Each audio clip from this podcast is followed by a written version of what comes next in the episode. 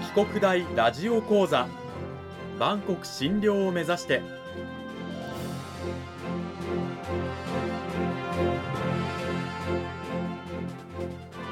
番組タイトルにあるバンコク診療とは世界の架け橋を意味する言葉です。この番組はアジアの十字路に位置するここ沖縄にある沖縄国際大学で日々どのような研究や教育が行われているのかを発信していく番組です。案内人は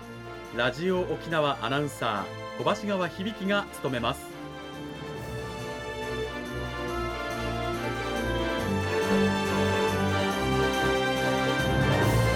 この番組は沖縄国際大学の提供でお送りします。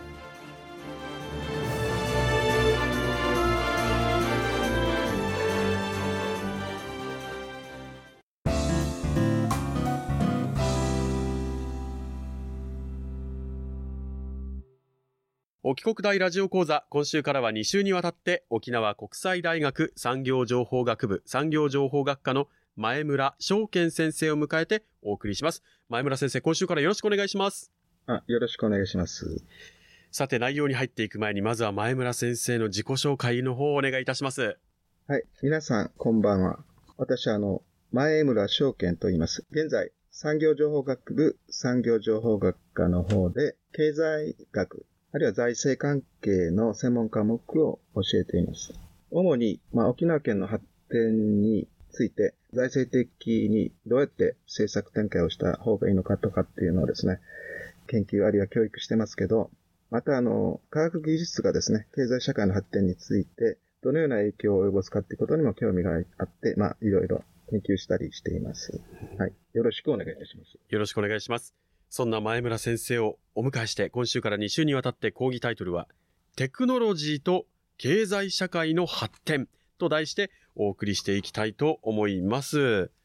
テクノロジーというね、英語なんですけど、我々はあのシンプルに直訳してね、技術というような意味合いで捉えていると思うんですけれども、この認識で前村先生、間違いはないんでしょうか？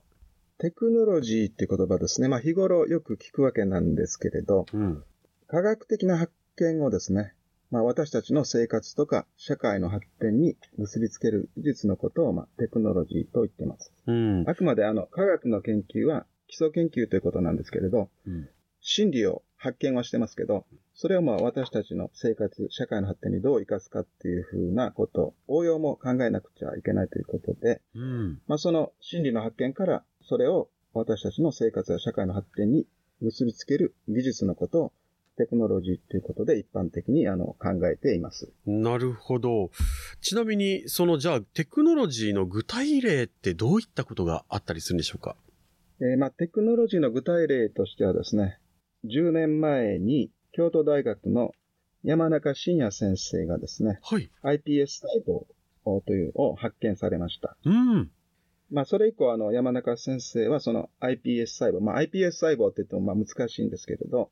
まあ、細胞が分化する、まあ、皮膚になったり、臓器になったり、神経になったりする以前の、まあ、初期の細胞なんですけど、うん。それでいろいろ皮膚を作ったり、神経を作ったり、臓器を作ったりっていうふうな可能性があるということで、再生医療ですね。はいはいはい。えー再生医療に応用できるっていうことでですね、まあそれは iPS 細胞があるという科学的な事実を発見して、それを私たちの医療に活かせるっていうようなことで、まあそれが、まあテクノロジーなるほ考ど。えていただければいいのかなと思います。確かにこの iPS 細胞の発見で、これまでもう治せないと思っていたような障害であったり、怪我であったりというものが、治せる可能性が出てきた、まあ私たちの生活に、をよりこう豊かにするとか、ね、えーそういったフィードバックが、あーされる技術が確立今されつつあるということで、これがテクノロジーなんだということなんですけれども、その重要さというのを改めてどういったところにあるのか教えてください。まあ経済学な基本的な考え方としては、うん。経済社会が発展するのはですね、資源が必要なんですけれど、例えば土地であったりですね、はい。あるいは工場や機械設備といった資本ですね。うん。あるいは、あの、まあ、労働力。まあ、社会に必要なものやサービスを生み出すために必要な資源になります。で、土地をどう使うか。工場や機械設備をどう配置するか、人、労働力をですね、どのように、あの、まあ、活かしていくか。これでですね、いろいろ食料を生産したり、医療、洋服を作ったり、自動車を生産したり、あるいは家電品やコンピューターを作ったりということなんですけど、うん。特にあの、テクノロジー、技術の進歩が重要な役割を担っていて、うん。社会の生産能力を飛躍的に高めるというふうなことが考えられるということですね。まあそういうことであの、テクノロジーが経済社会の発展に極めて重要であるという形になります。うん。テクノロジーのその進歩といえば、まあ我々学校で習ったね、18世紀頃のあの産業革命がパッと思い浮かぶんですが、この人類のテクノロジーの進歩の歴史というのはどうなっているんでしょうか？まあアフリカでですね、人類が誕生したということなんですけれど、うん。もう非常に長い間ですね、狩猟採集生活をやっていてということで、うん。まあ200年前ぐらいですね。その200万年という長い時間を、まあ人類は狩猟採集の生活をしていたということになります。まあ一応火を発見したりいろんなあの発見もあるんですけど、基本的には果物を取ったりですね、うん。え狩りをしたり、あるいは海で魚を取ったりですね、そういう生活が基本になっていたというふうなことですね。うん。それで、1万年前くらいに、まあ、あの、中東ですね。そちらの方で農業、まあ、小麦を生産したり、いろんな、そういう農作物を生産するというような形で、農耕生活が始まったというふうに言われています。うん。で、そして、まあ、先ほど話があったですね、この18世紀半ばぐらい、ヨーロッパの方で産業革命、えー石炭を燃やして、蒸気があ起こしてですね、その蒸気の圧力で、いろいろあの、使って、あの、例えば、あ布を織るですね、紡績の工場ができたり、鉄道や蒸気機関車ですね、うんあるいは蒸気船など、はい。まあ、そういう動力革命があって、えーそれをまあその動力をいろんな、えー工場を作ったり、機械を作ったりですね。第一次産業革命ということで、この頃から人類ですね、飛躍的な経済発展を成し遂げていったという形になります。今、第一次産業革命とおっしゃいましたけど、ということは第二次とか第三次もあるわけですか、はいまあ18世紀半ばぐらいということなんですけど、次の第二次産業革命が20世紀前半ですね、うん。起こったというふうに言われています。えー自動車や家電品、造船や鉄鋼といった重工業ですね。ほう。我々が生まれたのはもう20世紀後半ですけれども、この辺りになってくるとまたさらにいろいろなものが登場してますよね。そうですね。20世紀後半ぐらいになると、私たちの身近なコンピューターであったり、特にまあ、1990年代以降のインターネットの発達ですね。うん。あるいはまあ、コンピューターがまあ私たち身近にも使っていろいろ仕事をしたり学習したり、いろいろまあ、楽しむとかですね。基本的なところが1990年代以降生まれて、まあ、発展してきた。ほんのあのですね、えー30年ぐらいで指数関数的って言われるんですけども、加速度がついてですね、うん一。気に発展してきたというふうなことになっています。このインターネットなんかが出てきた頃が、まあ、第三次産業革命と言われてるんですが、はい。今、第四次産業革命なんて言葉も聞かれていますけれども、このはい。第四次産業革命にまた我々は今突入し始めているというふうに聞いたことがあるんですけど、これもそういうことなんで、本当なんでしょうか？そうですね。いろいろあの、AI とかロボットの話も、まあ、一般の人でもですね、まあ、日常でも耳にしたりするというようなことなんですけど、まあ、それがあのですね、21世紀前半から中盤にかけて、もっと発展してですね、特に AI やロボット、バイオテクノロジーといったこういう技術が発展してですね、新しい産業革命、これまでのまあ第一次、第二次、第三次のような大きな革命が起こるんじゃないか。それも加速度がついてですね、急激にあの発展するんじゃないかというふうに、まあ、考えられています。その第四次産業革命、どういった新たなテクノロジーが出てくるんでしょうか？はい。まあ、第4次産業革命の新しいテクノロジーとしてはですね、まずあの、AI、人工知能ですね。うん。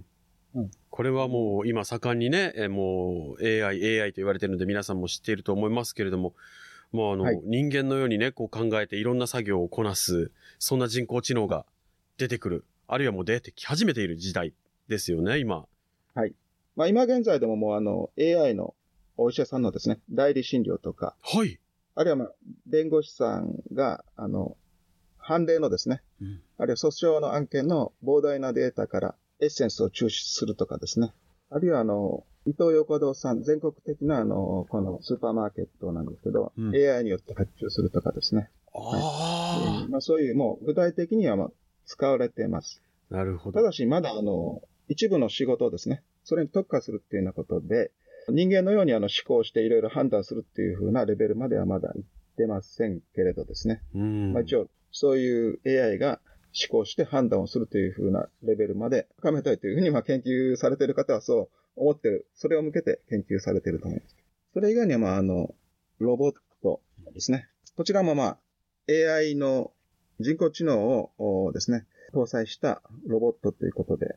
まあ、家事ロボット、介護ロボット。すでにあの、おですね、例えば建設会社あたりは、あの、無人のあの、フォークリフトをもうすでに開発していたり、うん。あるいは、ロボマートっていうことでですね、自動運転の車が各家庭の注文に応じて物を届けてですね、そして買ってもらうという風な移動スーパーみたいな形ももう出てきているというふうなことです。まあ、それもロボットですね。うんあ、と、ナノテクノロジー。これもまあちょっとわかりづらいんですけど、微細な技術ですね。はい微細な技術。はい。こちらもあの、例えば 3D プリンターでいろんなものを作るとかですね。なるほど。はいはいはい。